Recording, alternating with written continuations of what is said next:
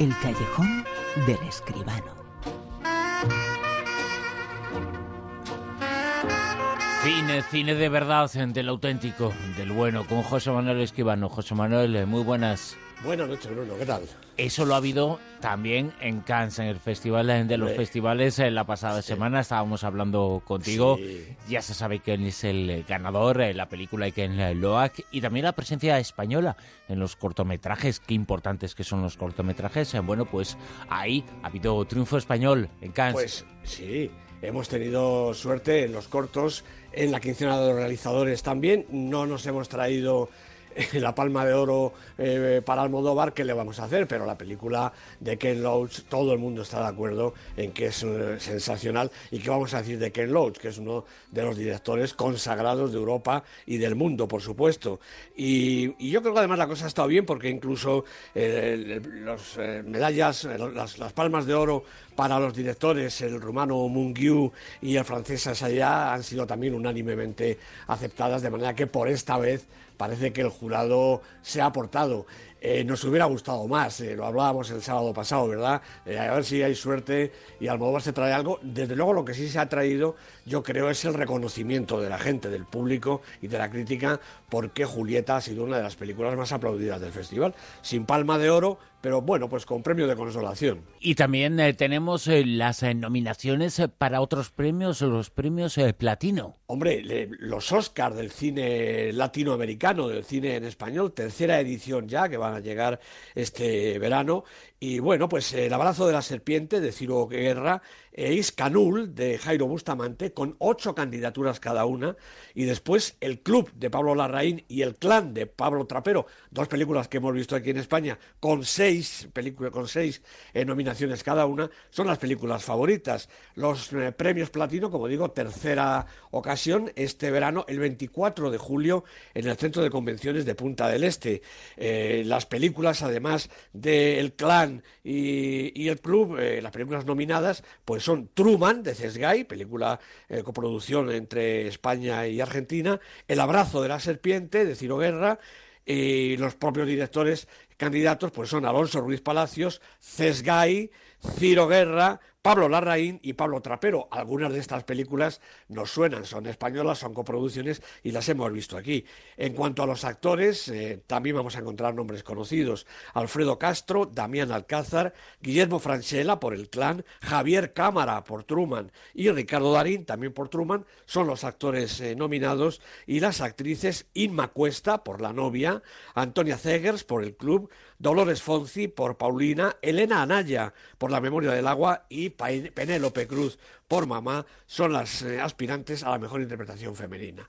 Y además luego hay eh, nombres eh, importantes del cine español como Enrique Gato con Atrapa la bandera, candidato a la mejor película de animación, El desconocido de Dani de la Torre está nominada como ópera prima y en cuanto a la música original, pues ahí están Alberto Iglesias por Mamá y Lucas Vidal por Nadie quiere la noche. Como digo, el 24 de julio, en esta ocasión en Uruguay, en Punta del Este. Unos premios, yo creo, de la máxima categoría. Todavía no son los Oscars, pero son los Oscars del cine latino, son premios importantes. Y premio también se merece la lista del Super 10, eh, que vamos a con ella, ya saben, en internet eh, tienen todos los datos, el super10.com, y aquí recordamos las 10 eh, películas que están arriba con José Manuel Escribano. Puesto número 10. Pues aquí está Mustang, que esta vez sí es la última semana, se despide ya después de 11 en el Super 10, la película de Dennis Gamse Erguyen. 9. Angry Birds de Katy Case y Fergal Reilly, dos semanas en la lista y bajando un poquito, una estupenda película de animación. 8. Pues eh, de animación casi casi también, el libro de la selva de John Favreau, con Neil Setti de protagonista, seis semanas en la lista y ha bajado un puestecito. En el 7. Pues han bajado todas estas porque ha entrado aquí X-Men Apocalipsis, la película de Brian Singer, con James McAvoy, Michael Fassbender de protagonistas, primera semana en el Super 10. En el 6.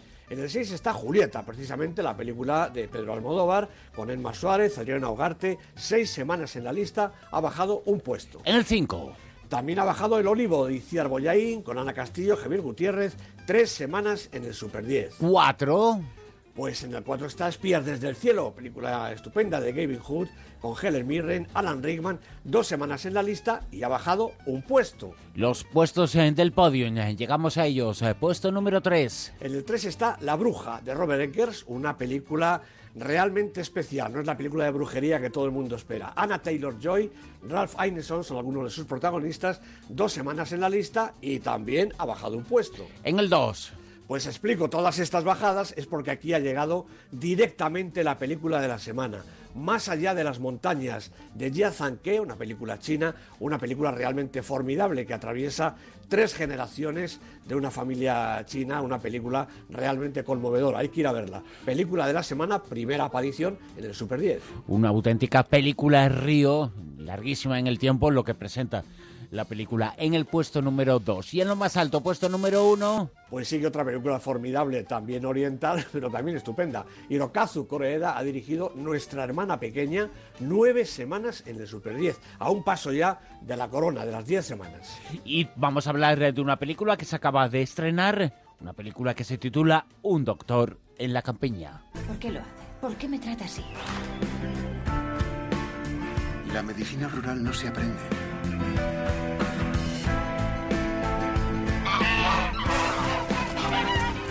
¿Qué les pasa a esos patos? Querían atacarme. Eso no son patos, son ocas.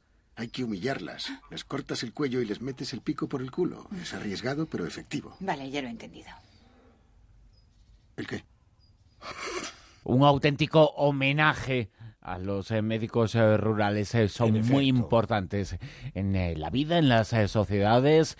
¿Quién nos acuerda en televisión? Era una serie de Doctor en Alaska. Bueno, pues aquí se profundiza un poquito más todavía en ellos, en los médicos rurales que son tan, tan importantes con una película que se acaba de estrenar, Un Doctor en la Campiña. ¿Y el resultado, José Manuel? Pues vamos a ver, la película la ha dirigido Tomás Lilti eh, François Cluzet es el protagonista, junto a él Marianne Denicourt, Patrick Descamps. Eh, este hombre, Tomás Lilti, es, médico y sabe de lo que habla eh, o de lo que dirige. Es un, es un médico cineasta o un cineasta médico y hace películas, pues precisamente eso, de médicos como la estupenda Hipócrates, que vimos la temporada pasada, que retrataba el microcosmos de un hospital. Esta narra efectivamente la vida de un médico rural magníficamente interpretado, hay que decir, por François Cluzet, el protagonista de Intocable, recordamos todos, ¿no?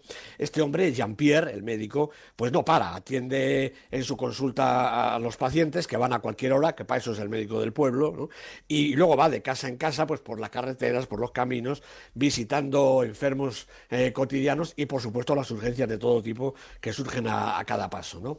Es un profesional respetado y querido, pero cuando necesita ayuda, y no voy a desvelar eh, por qué, porque ese es el meollo de, la película, pues llega allí para echarle una mano una doctora, eh, Natalie, que es Marianne Denicourt, a la que vimos también precisamente en Hipócrates.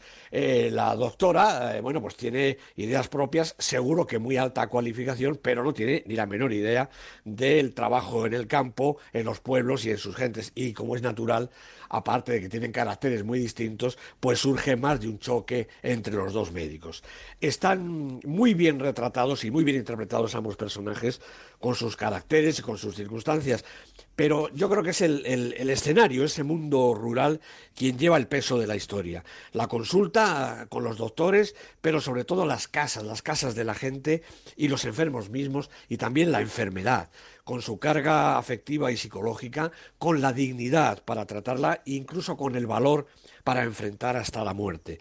La película, la verdad es que huye de cualquier sensacionalismo y de toda treta sentimental, pero sí que hay pasión, pasión por el trabajo, hay dedicación y hay una profunda humanidad en estos profesionales de la medicina que conocen los límites de su ciencia, pero que se niegan a establecerlos en atención a sus convecinos. Y al final, también como recompensa, pues cabe todavía un poquito de esperanza, un leve brillo optimista, que es, eh, en definitiva, el triunfo de la vida, Bruno. El triunfo de la vida que aparece en esta película, Un doctor en la capiña, así se titula. La hemos eh, hablado sobre ella, la hemos eh, recuperado y la hemos eh, puesto aquí en el callejón con José Manuel Esquivano. José Manuel, seguimos hablando de cine. Hasta la semana que viene. Hasta la semana que viene. En Onda Cero.